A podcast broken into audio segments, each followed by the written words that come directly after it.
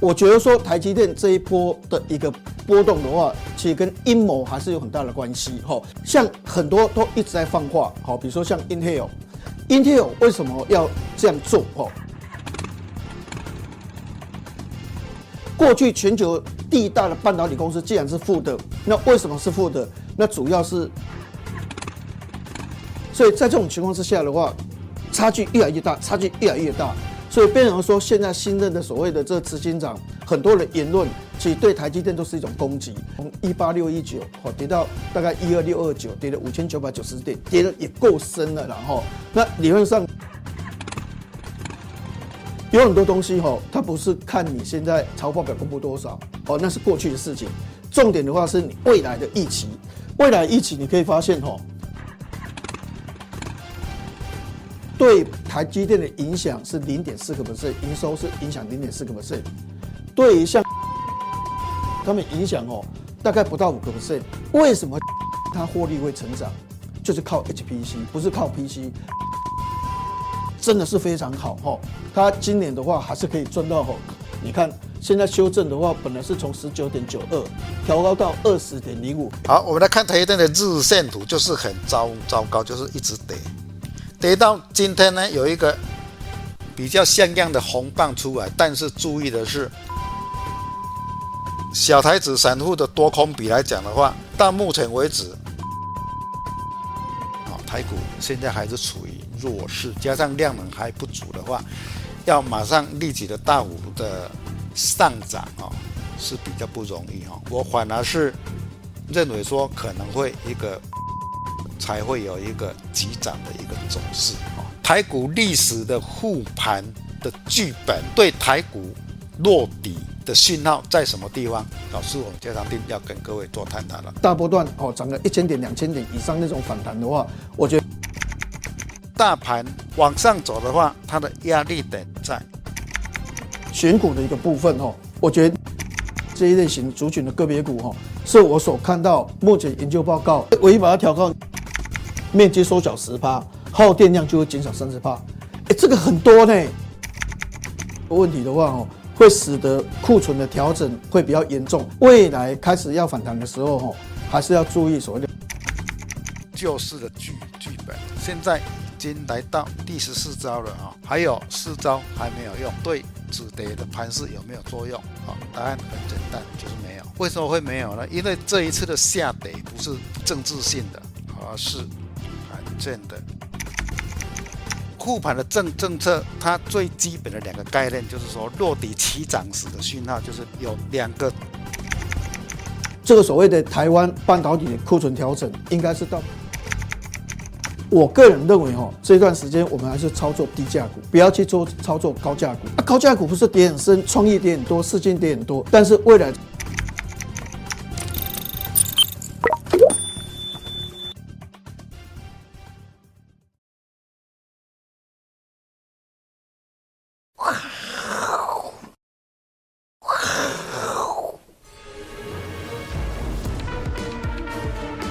各位亲爱的，我是金钱爆的投资朋友，大家好，哎，欢迎收看十月二十六号，我是金钱爆哈。那我我个人认为，就是说，现在最近台北的股票市场哈，最重要的关键的话是台积电的一些消息很多。那这些消息的话，其实有很多东西，我们个人认为，就是说，我们研究台积电从民国八四年、八十五年研究到现在，其实我们对台积电的一个营运还有发展的一个过程，其实非常清楚。我觉得说台积电这一波的一个波动的话，其实跟阴谋还是有很大的关系哈。所以我们说阴谋家猎杀台积电。那其实我们这样讲哈，像很多都一直在放话，好，比如说像 Intel，Intel 为什么要这样做哈？那主要其实我我个人认为就是说，其实都是眼红了哈。这个都是所谓的这个这个看到这个自己一直在喋喋不休，因为 Intel 也公布它的第三季财报表，其实说真的它是负的。它的获利既然是负的，过去全球第一大的半导体公司既然是负的，那为什么是负的？那主要是它在所谓的竞争能力方面的话，跟台积电的话有很大的落差。你看哦，像过去在七纳米的过程，台积电用了 EUV，一下子从这个电晶体从七千万增加到一亿颗，但是这个所谓的这个 Intel 那时候叫十纳米，其实就是七纳米，它用了五年的时间。好，他用了五年的时间追不过台积电，所以整个过程，整个市场都一直被台积电掠夺。所以在这种情况之下的话，差距越来越大，差距越来越大。所以变成说，现在新任的所谓的这执行长，很多的言论其实对台积电都是一种攻击。那台积电正如他所讲的东西吗？其实我个人认为，从新闻里面，我们一一跟各位做一个解释哈。我想第一个重点的话，就是说这个鼓励员工休假哈，其实说真的，就是说第一季，好，第一季。第一季的话，一般来讲都是比第四季衰退。那一般第四季，今年的话，第四季是比第三季持平，大概增加零点四个 percent 哦，所以其实没有衰退。本来认为第四季会衰退，那像明年第一季比今年第四季的话是衰退在十二到十四趴。所以因为衰退十二到十四趴，尤其七纳米的部分，它的产能利用在下降，所以才会有说啊，那那那平常我们的产能利用率都是一百趴。一百零五趴，那现在我们可能在所谓的七纳米，我们产能利用率可能会下降到八十到八十五 percent。那既然这样，那干脆在淡季的时候你们就去休假。所以以台积电的一个立场来讲，你如果在第二季、第三季、第四季休假，那时候整个市场很热络，它的产能利用很高，那你反而是在第一季产能利用比较低的时候来做一个所谓的休假，诶，那是正常的一个现象。所以我们认为就是说，其实这是一个所谓的公司。在看整个经济循环里面，在淡季里面休假是很正常。不过我们现在这样讲，就是说哈，七奈米的产能利用率下降哦，主要是因为手机跟 PC。但是因为七纳米很多手机他们的 sample 转移到五纳米，因为明年他们会升级到五纳米，所以五纳米的产能利用率它会一直上升，但是七纳米的产能利用率它会下降。到了旺季的时候，它才会上升到九十三个 percent，所以它可能会降到八十到八十五趴，但是它的所谓的耳后会增加到九十三个 percent，但是五纳米它会一直上升，所以七纳米的下降跟七纳米很多的订单转移到五纳米有很大的关系，所以这跟各位解释为什么所谓的员工休假的一个问题。那第二个是地缘政治的东西哈，那大家就说，那我 NVIDIA，我所谓的 AMD，我所谓的高通，我的所谓的晶片都是从台台湾来的，那台湾如果有战事的话，会不会对全球有很大的影响？那我想这也是一个问题了哈，也就是说，是不是要做一个分散？所以其实台积电的立场就是说，我到美国去，我的成本搞不好增加两倍了哈。讲是这样讲，有的有些人是平均说四四成，但是一般就是说至少两倍以上哈。那我到那边不合算，那台积电的立场就是说，那我干脆转移到日本好。这个 diversify 做我们多样化转移，所以这个所谓的地缘政治的一个东西的话，其实台积电有做，但是它是倾向往所谓的这个日本那边走，而不是往所谓的这个美国这边走，因为美国的供应链它的整个体系哦很少。那那那你到日本的话，它的供应商尤其什么光显影剂呀、光阻剂呀、清洁剂那些周边的所谓的设备会比较好一点，所以会转移到那边的机会比较大。所以台积电是不是会做一个分散？确实，它有在做一个这个动作来哈。所以原则上，我想今天还有一个台积电的中心，我们再跟各位报告一下，就陆行之他讲的两个重点哈。第一个重点的话，就说这个这个股息的话啊，要发十六块，花花二十块哈。但是其实要这样讲，就是说，因为哦台积电在今年的折旧是四千亿，明年的折旧要花六千多亿，二零二四年它的折旧要花八千多亿。所以从四千亿到八千亿，两年时间增加一倍的这个折旧的费用，所以它的资金是比较困窘的。你说一定要把它的所谓的这个股息马上增加到十六块到二十块哦，说真的，对台积电的现金的调度，其实我觉得是有一点压力的哈，不是说你想要怎么样就怎么样哈。所以啊，陆行之按你说就十六块二十块，我觉得公司的资金调度其实有困难。那第二个重点的话，就说啊，要做策略联盟，请这个日本加加入持股，美国加入持股，哈，这个东西哈，太太复杂了啦。一家公司哦，还是希望自己能够好的经营。为什么台积电会做的这么好？是因为它本身经营经营得很好。如果有日本的声音，有美国的声音的干预的话，哦，其实对公司的经营，其实我觉得哈，长远的话也不是是一个好事，哈。那我们来看大盘的部分，哈。那大盘其实现在 K 线图最重要的问题是没有成交量。那没有成交量，最好我个人认为就是说，如果投资人要积极的话，哈，最好还是要出现一个长下影线，好，那长下影线就表示这个空方对多方有反攻的一个力道出来。那第二天再一根长红线，也就是说，我不仅空方有抵抗的力量，甚至我有攻击的力量，这个叫垂直线。所以最好的话是大盘有出现这个的话，我们再做积极的买进动作，否则我们还是用基本面的角度来做一个观察哈。像微软的部分现在是这样的说，有很多东西哈，它不是看你现在财务报表公布多少，好，那是过去的事情。重点的话是你未来的预期，未来预期你可以发现哈，它这个所谓的这个营收的话哈，这个单位的话是百万百亿哈，这个五百五十八亿美金哈。那现在他把它调整，这个第二季就是第四季了哈，他把它调整到这个五百二十三亿到五百三十三亿，三十五亿哈，这个代表就是说它大概减少三十几亿，好，这个 percentage 就是说等于就是说它目前的预估值跟原来预估的话大概减少一成多，好，所以变成说它还是对第四季稍微一个保守。那这个主要是云端的业务的部分的话哦，表现不是很好，因为过去我们一直觉得说手机不好，PC 不好。但是云端还不错哦，也就是说，伺服器今年大概也有成长七个 percent 到十个 percent 左右哦。虽然手机是衰退七趴，PC 是衰退十五点九，好，但至少伺服器有在成长。但现在重点来了，就是说，如果连微软都把云端往下降，那就是怕云端伺服器的部分的话也是往下降哈。那你看这一个哈是德州仪器，那德州仪器今天它这样一个情况，就使得哈这个矽力。一些电影管理 IC 股票也下跌，因为它就是所谓的类比 IC 电影管理 IC 的哦。它这个的话，过去在第三季哈，当时公布财报表是优于预期，但是你可以发现哦，它现在是预估第四季哈，本来是四十九点三亿美金，它把它调降到四十四亿到四十八亿。那如果取中间值是四十六亿的话，是从四十九亿降到四十六亿，所以变成说，它也是认为第四季。整个类比 IC 哦，电影管理 IC 哦，或者是音效 IC 这些东西哦，有下降的一个一个情况，所以变成说，在美国股市，微软、Google 还有所谓的这个德州仪器在盘后是大跌，这个影响到高科技的一个股价表现。好，那另外还有一个哈是 Tesla 的部分哈，这个 Tesla 的话，这个 Tesla 如果涨哦，台湾的股的电动车就会大涨，但是 Tesla 如果跌哦，台湾的电动车。股价表现就不容易，就会看到啊，康普啊、美琪玛啊、利凯啊，或者是像所谓的这些电动车族群、胡联啊什么，可能股价就不会表现比较差一点哦。那现在变成是一个模式，就是说这个 Tesla 它公布财务报表是比，就说这个这个未来的展望比预期差哦。那我们做一个结论，就是说哦，Tesla 本来今年预估大概一百五十万辆，现在修正到一百三十一万辆，也就是说比原来估计大概少二十万辆。那明年本来预估是两百万辆，现在往下修正到一百八十万辆，那也减少了二十万辆，所以变成这样，就是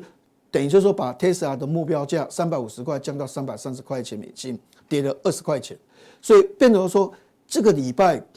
目前所公布的财报表，高科技的都不太好，那这个就会影响到美股的一个表现，那进而就会影响台湾科技股的一个表现。那我现在要讲的是吼，那台股的部分呢吼。我想这个欣兴哦，一般来讲大家都期望值很高了哈，因为欣兴业绩真的是非常好哈，它今年的话还是可以赚到哈。你看现在修正的话，本来是从十九点九二调高到二十点零五，哎哎，欣兴以前只有赚五六块的公司哦，现在可以赚到二十块哈，那这个很好啊。但是股票市场是在反映即将发生的未来哦，因为之前我们是这样预估了，就是说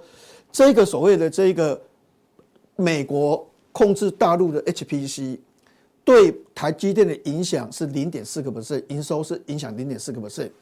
对于像新兴、南电、景硕，他们影响哦，大概不到五个 percent 哦，大概之前有人讲是零点七，但一般就说零点七太少，好，大部分是小于五个 percent。那影响比较大的哦是四星跟创意，大概影响三十到四十趴。所以这一波你可以发现，拜登对大陆的 HPC 的管制。影响最大是创意跟四星，所以一直跌，一直跌，一直跌。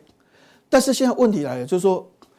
为什么新兴它获利会成长，就是靠 HPC，不是靠 PC。PC 衰退嘛，衰退十五点九嘛，它主要是靠 HPC。HPC 的话，等于是占台积电的营收三十九个 percent，这个是很重要。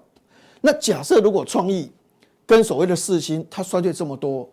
它就会影响到这个所谓的窄板。那为什么窄板会好？就是因为 HPC 本来哦，你用的是八层板，因为 HPC 说你变成的话是用二十层板，你本来面积是五乘五，因为 HPC 你变成二十乘二十，你不仅面积变大，厚度变高，你单价就提高了。那也许你过去卖零点五、零点六，你现在可以卖到两块钱美金。那这对所谓的这个新兴的获利就会大幅的成长。那如果今天四星创意这个受伤很重，那 ABF 载板会会会置之于度外吗？哦，这就是一个很大的问题。所以我们回到上一页，你可以发现哦，这个的话是所谓的这个野村证券，野村证券是这样预估，二零二三年这是之前的预估。二十点六七就是明年赚二十点六七，但是今天它把它降到十四点六二，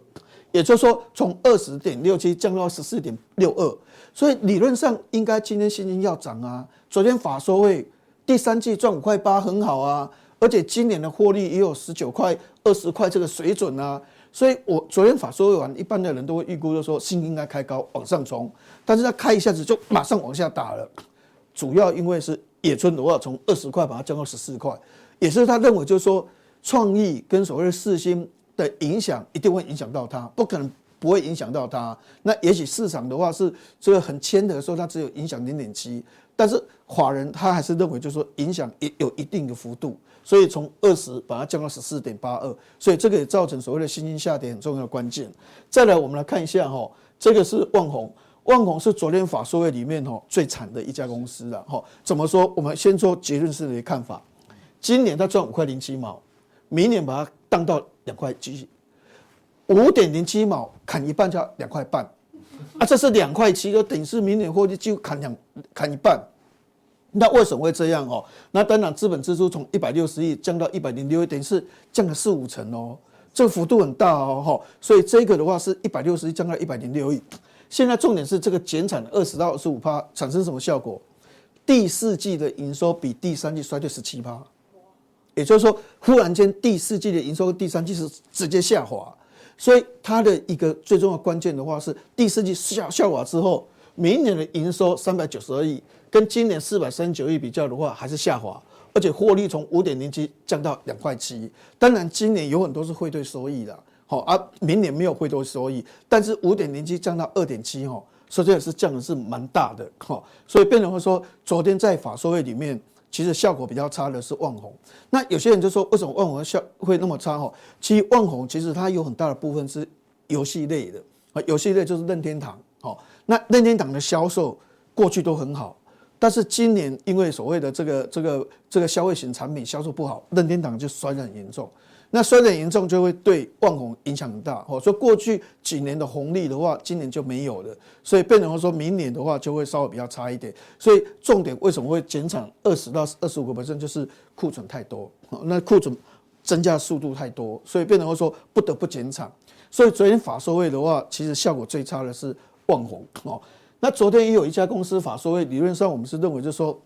今天应该开高才对，就智远的哦，因为智远的法说会，其实它的营收获利都是跟预期差不多，但是都还不错哈。你可以发现，就是说，其实它的这个这个营收的的成长都还是维持一个高峰哈。但是为什么就说法说会晚，哎，其实明明是好，那为什么会下跌哈？因为主要是之前智远的法说会都一直在讲哦，它的接单都一直在创新高哦，没就说。等于是这样讲，就是说，它每一季都增加十到十五个，所以它累积已经到三百一十八个。好，从二零一五年，所以大家用这个推算，就是说我既然累积越来越多，越来越多，所以我未来的营收应该成长很多。所以其实，在前两次的法说会，哈，智原讲得太好，讲得太好的意思就是说，哈，明年的获利，哈，不是只有预估十块、十一块，很多人都预估到十四块到十五块。但现在的重点是说，明年大概十一点二一，那。一开始很多人一看到财报表会觉得说，今年是九块九毛三呐，明年是十一点二一，那很好啊，有增加。但是因为之前讲得太好，那时候大家都认为哦，明年可以赚到十四块到十五块，所以那时候有一段时间智原好会涨哦，飙得非常厉害。那现在变成说没有之前所想象的那么好哦，啊，不然的话，其实你可以发现它的 IP 收入也是在创新高。你看第三季它是季增二十八，年增四十三趴。案子接这么多，然后它的委托设计的部分的话，也是创立新高，所以昨天法说效果都是非常好。但今天一开盘开高下跌的话，主要是大家期望值。你看这个期望值是这样的哈，营收这样上来，那本来预期未来还是继续上来，但是好像感觉上都是高档，就是已经走平了啦，好，就已经走平了，所以成长性的话就比较没有那么高，哈，这也就是说智原今天为什么哎、欸，明明这个法说会表面看起来很好，但是就是心中有一把尺，就是之前讲的太好了啦，哈，所以变成说大家会觉得说好像没有想象那么好，而且这段时间哦，大家对智原有一个期望值，就是因为哦大陆的那些不能先进制程嘛。现在控制它十十四纳米以下，所以大陆就不能做十纳米，不能做七纳米，不能做五纳米，所以它只能在二十八纳米、二十二纳米这个成熟制程去做升级，所以它就需要智原的 IP，所以大家期望值太高，就是说这个订单一来的话会非常高，但是最后结果的话是走平了，哈，没有大成长。所以这个股价的话没有拉高也是这种问题哈。那我们昨天我们把昨天新兴还有智原还有所谓的这个万宏的法说会，还有美国的一些 Google、微软以及这个所谓的德州仪器的法说会都跟各位报告。还有在加强錠的部分哦，等一下我们会跟各位报告到底法说会哈，因为哦今天法说会的话是法会呀哈，到底是解药还是毒药哦？那。等下，我们再好好的跟各位报告，因为我我觉得说礼拜四、礼拜五有些法说会，有的其实还不错哦，我们可以好好的探讨一下。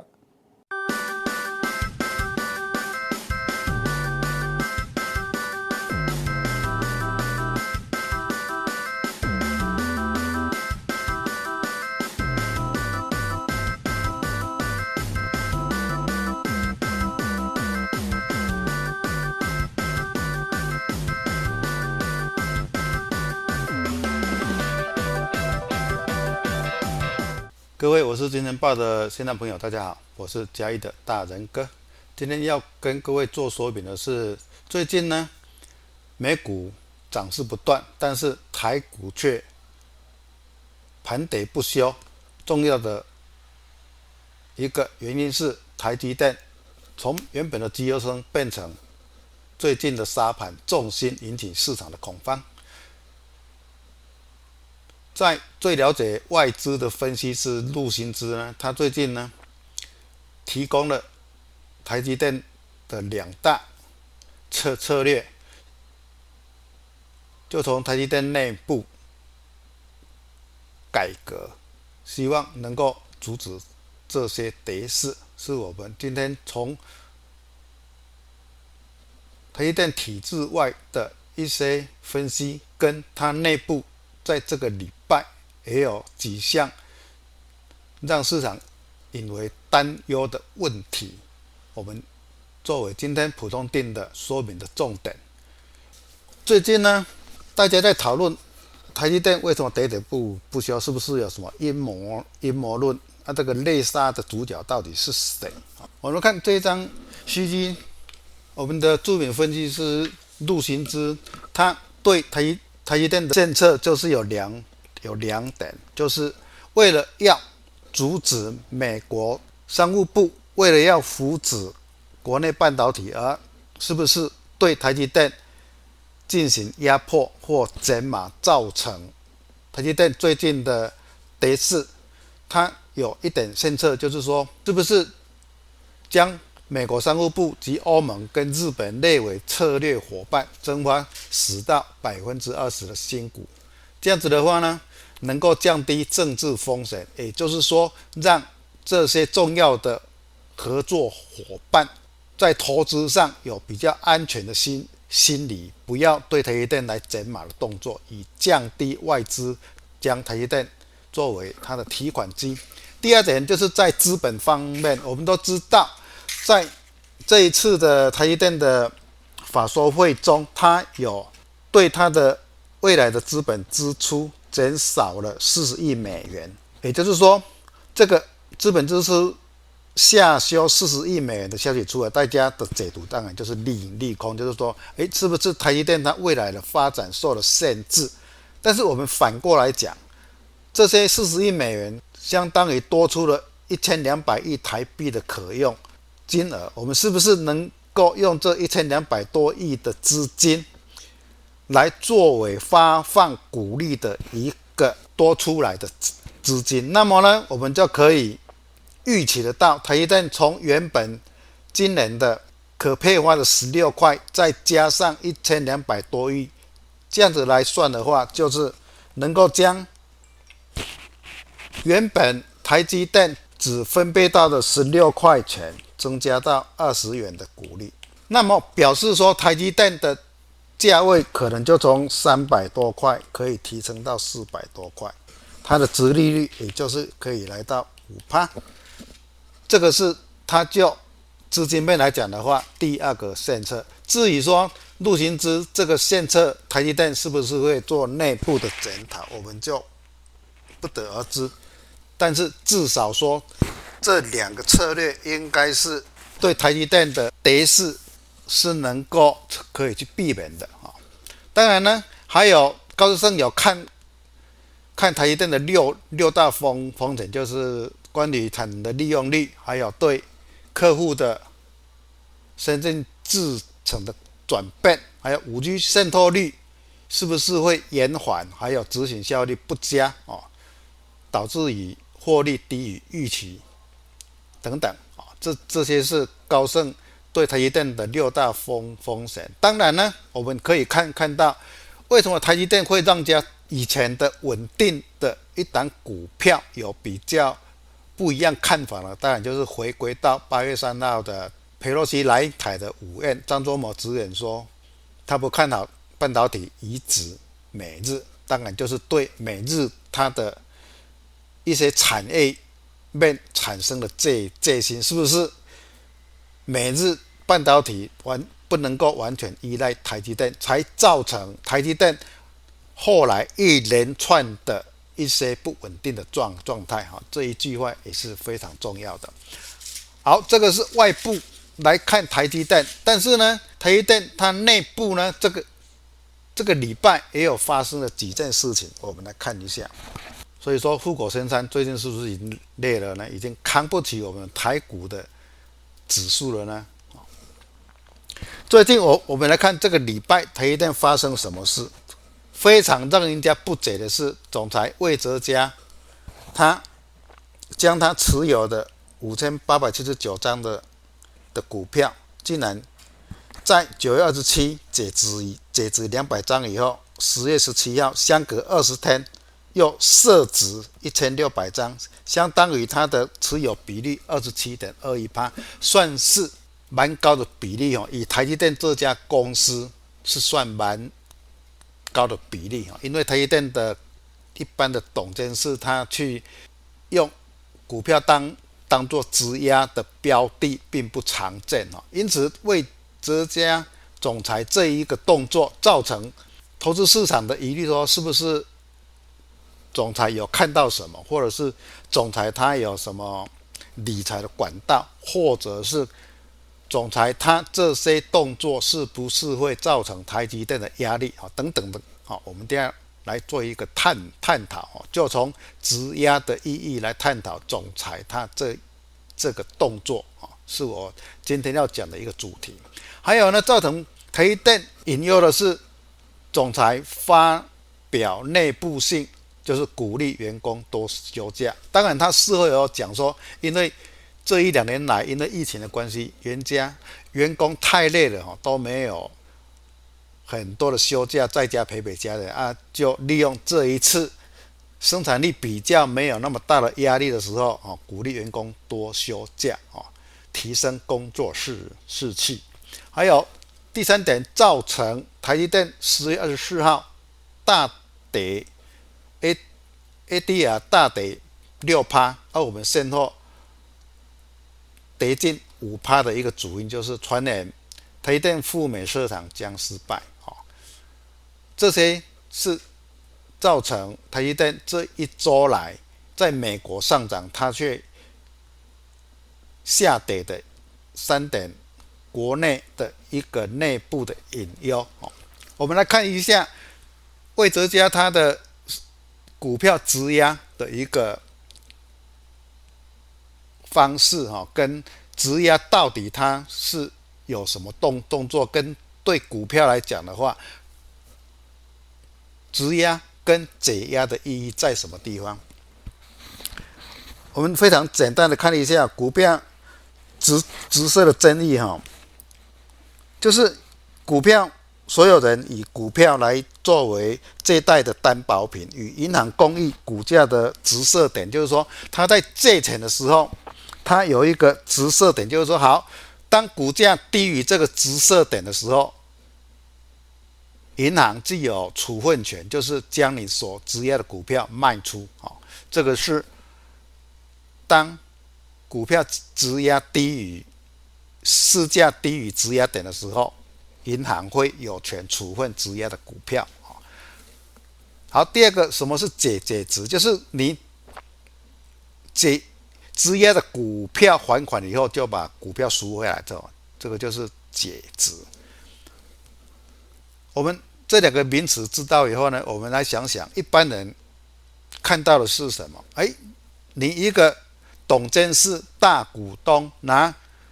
你持有的股票去向银行借钱当然就是欠钱嘛，你钱钱可能不够用啊，就是需要资金。需要资金的话，你才会将股票拿去的借嘛。等于说啊，借人欠钱啊啊，或者是因为有什么投资不当的的行为造造成你的损失，所以说你才要将手中的股票拿去借钱啊，就是就这么简单嘛哈。还有个是不是你有看到比较好的理财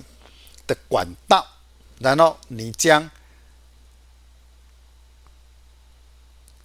获利比较不高的股票拿去银行借钱，以后将这些金钱拿去其他的投资管道赚取比较多的利润啊，这个当然就是理财的方法。但是呢，我们去想一想啊，台积电它是算一档非常绩优的股票，当然它的董监事也都是。在我们的投资这也是算相当优质的，都是一等一的。既然是一等一，大股东甚至是总裁的一个阶级，他拿股票去向银行借钱，当然会造成市场一个非常大的一个问号：到底他要做什么事？我们想一想，当你质押以后，他有一个股票的。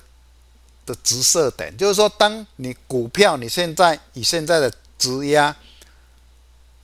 的价位去做质押，当股票下跌的时候，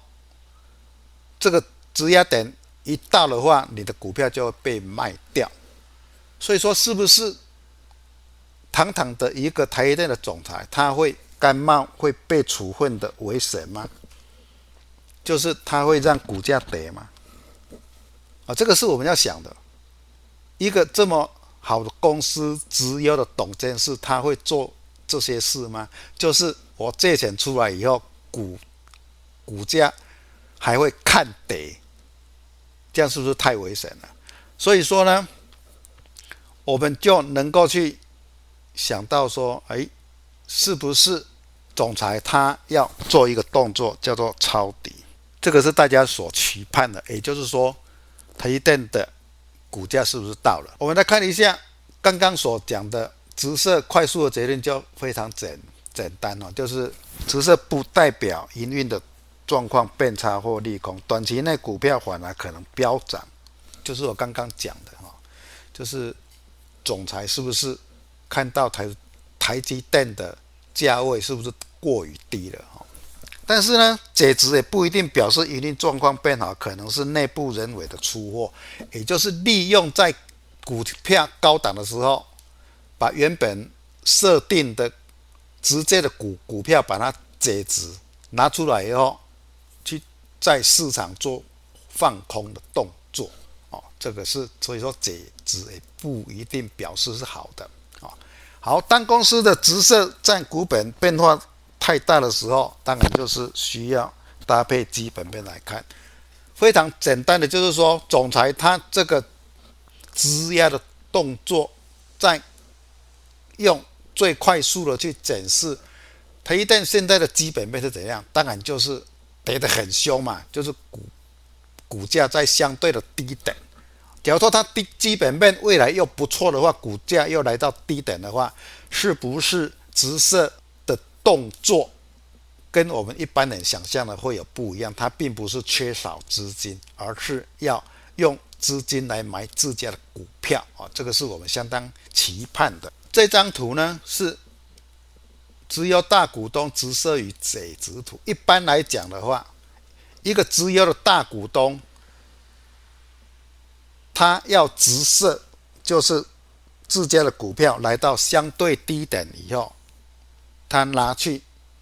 做质押，有现金买回自家的股票，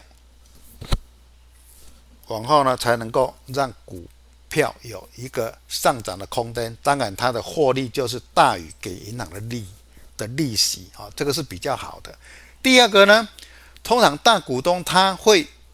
对银行有解职的动作，是股票来到相对高点的时候，他把它拿出来，好做一个。借券放空的动动作，让股价大幅的修正，它也有获利的空间在，但是这个是比较负面的哈，也是一般只有的大股东比较不会去做的哈，所以说这个是只有大股东他直设呃跟解职的比较一般理论的跟一般现实的一个。部位不一样啊，在股票在高档的时候，它会有一个解职的动作；在股票低档的时候，它会有一个直射的一个动作啊。这个是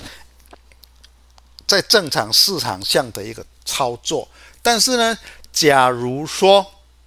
假如说比较不资优的股票的话呢的。股东的企业来讲的话呢，他的董监事可能直设就是为了缺钱，看到公司的体质不好，赶赶快用现在的股票比较高的价位，赶快把钱借出来以后，然后让股票变成银行的呆账啊，这个也不一定哈。当然，这个都是一个少数的哈，提供各位做参考。好，我们。针对刚刚所讲的，我们来探讨一下未未懂直射的原因有几个？缺钱吗？当然不可能啊！至少说我们了解台积电企业体质跟他的总裁来讲的话，缺钱是不不可能的。投资呢，是我没有看到的。假如说投资来讲的话，以目前的投资的状况来讲的话，你要投资什么都会亏。以目前的一个投资市场的，不管你投资债券也好，投资什么也好，要亏钱的机会都比较大啊。那当然是不可能是出货，因为现在我们刚刚有看到那一张循环图，现在的台积电的价位并不是在高档，而且借券放出也绝对不是台积电董监事的一个做法啊，他们绝对不会这样子做。但是他是不是会零倍？处分的一个风风险呢？当然这个也不可能。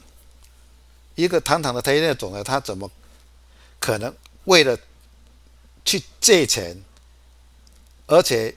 没有办法预期到台积电还会跌到他什么地方，他就去质押股票？这个也是不可能的。他不可能去做做这个会被处分的动的可能性啊，所以说这个也不可能。所以说两个就是一个是投资。一个是大家最最喜欢的，就是要买自家的股票啊。要买自家的股票，他的思考就只有一个，就是哎，看到台积电的续跌空间已经不大了啊。所以说，市场来讲的话，都是以这个的看法为主啊，提供各位做参考。这个是就未懂的直设啊。提供各位做参考。当然，有很多公公司的董监事都会有直射的动作，直设解职来讲，都是他们的财务杠杆的运的运作而已，并不是有，除非少数的比较体质不好的企业才有什么缺钱的问题，没有，都是他们的一些财务杠杆的一些动作，是以中立来去做判断哦，不用想那么多。我们来看一下红海就好了。红海，我们来看这两年的董监事，我们的郭董，他在二二零二一年的六月跟二零二二年的一月就出现频繁的直接跟解职的动动作，但是这些把它算一算呢，都是他的正常的的财务杠杆，所以说对股价会不会影响大？我就不会嘛。哦，这个是它二零二一年的的股价的直接动作，但是就是在一个合理的震荡范范围内而已。所以说，对常常有财务杠杆的运动来讲的话，直接跟解职都是一个正常的一个财务杠杆的一个动作，不用去考虑那么多。但是对台积电来讲的话，为什么大家会引起它的一些比较注意？就是说，台积电的董监事的质押动作并不是很多哦，最近这两年来才六笔。才六笔，而总裁他在今年就是九月份哦做做了一个解解职两百张，但是随后二十天后十月十七号又做了一千六百张的一个质押动作，才会引起市场的一个非常多的猜测啊。好，我们来看台积电的日线图，就是很糟糟糕，就是一直跌，跌到今天呢有一个比较像样的红棒出来，但是注意的是。外资今天是卖还是买？哦，今天是卖还是买？因为今天的成交量还是不够多哦。这个是作为一个比较大的观察。我们就教学来讲的话，哈，就技术面的教学来讲的话，它这边有一个缺缺口，有一个跳空缺口的话，这个就是空方的。能量是很大的哈，这个是要提醒各位哈，它要立即反转也是不不是那么容易。好，本周的强强势股来讲的话，就是第一档是正打哈，第一档是正，第一档是正达哈，它在做一个小 M 头以后，它有回撤到季线有有支支撑哈，支撑完以后，它是不是会会再往上啊？就目前的量能来讲的话，应该是有可能的哈。它的往上的比例比较大，而且在外资来讲的话，也是呈现买超的动作。好，第二档是雷虎，雷虎它是涨跌都很凶的哈，跌得很很快，涨得很快哈。这档是无人机的概念股哈，可以拉回来到颈线附近，可以做做追踪哦。外资也开始买进了。好，我们来看小台子散户的多空比来讲的话，到目前为止，散户都还是站在多方，所以一今天来看的话，只要散户都在开多方来讲的话，跌势还会继续往下探哈，所以说这个是对我们台股哦比较压压力的一个参考指标。我们来看台股的日线图来讲，现在最缺乏的就是量。量能在当天有出现两百三十一的攻击量以后就没有了，攻击量至少要维持三天哦，啊，结果只有一一一天内就拉回，加上台积电的关系，台股目前来讲还在十日线以下啊，还在十字线以下，碰到就下，碰到就就下啊，这个算是非常弱势的的一个走势哈，所以说台股呢，最近来讲的话，要期望。它能够立即的微型反转是不容易的啊，所以希望在大家在做投资的时候，能够要有一个方方向感哈。台股现在还是处于弱势，加上量能还不足的话，